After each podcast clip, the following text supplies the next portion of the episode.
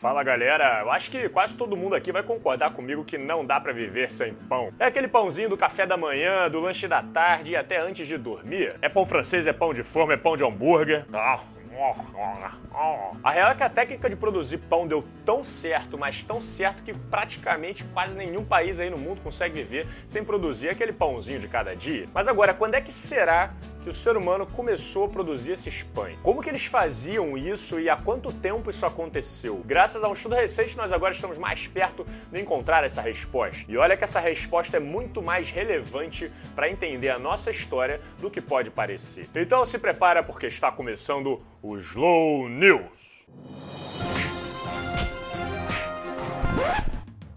Culinária pré-histórica. Cientistas encontram evidências mais antigas da produção de pães. Até o momento, a evidência da produção de pães mais antigos que nós tínhamos datava de 9 mil anos atrás, na região da Turquia. Com a utilização de grãos de trigo, água e cevada, o pão provavelmente foi um dos alimentos mais presentes no começo da agricultura. A mágica da multiplicação de pães. Nem sempre o pão teve esse formato redondinho e fatiado que a gente está acostumado a ver. Na verdade, os primeiros pães produzidos pela humanidade muito provavelmente eram achatados, mais parecidos com chapate ou esse pão árabe que a gente conhece. O sabor devia lembrar um pouco esses pães integrais que são cheios de semente. E obviamente não existia toda essa mordomia de geleia, requeijão e maionese para ficar passando no pão. A carne já fazia parte da dieta humana, mesmo que eventualmente, o que possibilitava que eles incrementassem um pouco essa receita, fazendo uma espécie de wrap ou, muito provavelmente, os primeiros sanduíches da história. Mas é agora que vem a parte interessante. No dia 16 de julho de 2018, a PNAS publicou um artigo muito curioso. Recentemente, uma equipe de cientistas do Reino Unido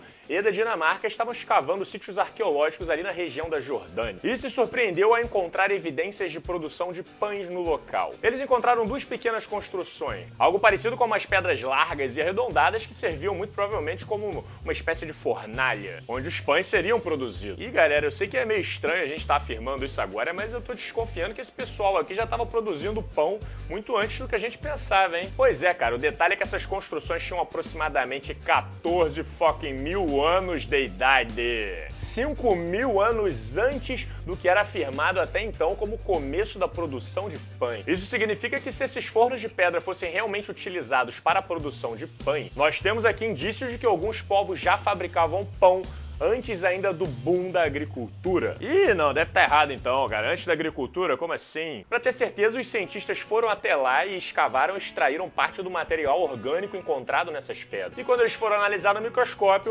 eles bateram o martelo. É pão, é pão, é pão! Eles encontraram migalhas de pão carbonizadas e não só isso, essas migalhas indicavam que esse pão teria passado pelo processo de moagem, peneiramento e amassamento. Toda uma série de produção para que o pão ficasse pronto. E cara, essa notícia é muito foda. Nas palavras da doutora Maya Hans, que estava na equipe que fez a descoberta, o pão é uma conexão fortíssima entre a culinária pré-histórica e a nossa atual. Essa era a última coisa que a gente esperava encontrar naquela região. E ela disse isso porque os povos que habitavam aquela região há 14 mil anos atrás eram povos caçadores-coletores, ou seja, sobreviviam da caça e da coleta de grãos da região. A gente sabe que a culinária é mais antiga do que a agricultura porque é assim que o homem começou a manipular o fogo, não demorou nada nada para ele começar a atacar tudo lá dentro para ver o que acontece. Queima, queima, queima. Mas pelo visto o conhecimento de gastronomia dele já era mais avançado do que a gente imaginava. A produção do pão era feita em várias etapas. Eventualmente eles saíam em grandes grupos para fazer uma série de coletas de grãos de trigo selvagem que provavelmente eram produzidas ali por perto. Além do trigo, eles também coletavam a cevada selvagem, que também era associada a algumas raízes de plantas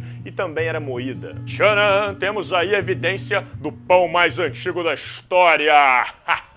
e o interessante é que essa descoberta levou os cientistas a levantar uma hipótese bastante curiosa. A parada é que naquela época, pelo que a gente sabe, a culinária era bastante simples. Produzir pão daria um belo trabalho. Como eu expliquei, a produção do pão exige uma receita minimamente complexa, uma produção em série, e por isso provavelmente não era algo produzido com muita frequência por aquele povo. Pelo contrário, o pão e a possibilidade do sanduíche deviam ser alimentos de luxo, utilizados somente em épocas de celebração. E como o ser humano adora simbolismos, o trigo e a cevada devem ter ganhado alguma relevância na relação social daquelas pessoas. Por isso, talvez, quem sabe, imagina que alguns grupos começaram a se dedicar exclusivamente à produção desses grãos para poder produzir pão e saciar a demanda de festivais daqueles povos.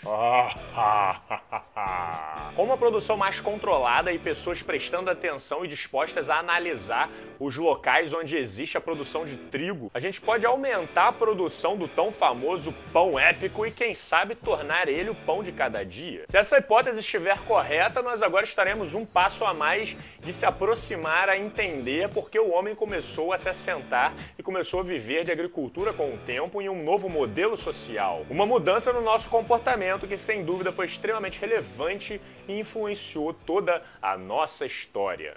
Muito obrigado por ter assistido, deixe seu like e se inscreva no canal para receber mais vídeos como esse. Um agradecimento especial a todos os apoiadores que fazem esse trabalho se tornar possível. Nós nos vemos no próximo vídeo, um grande abraço e valeu!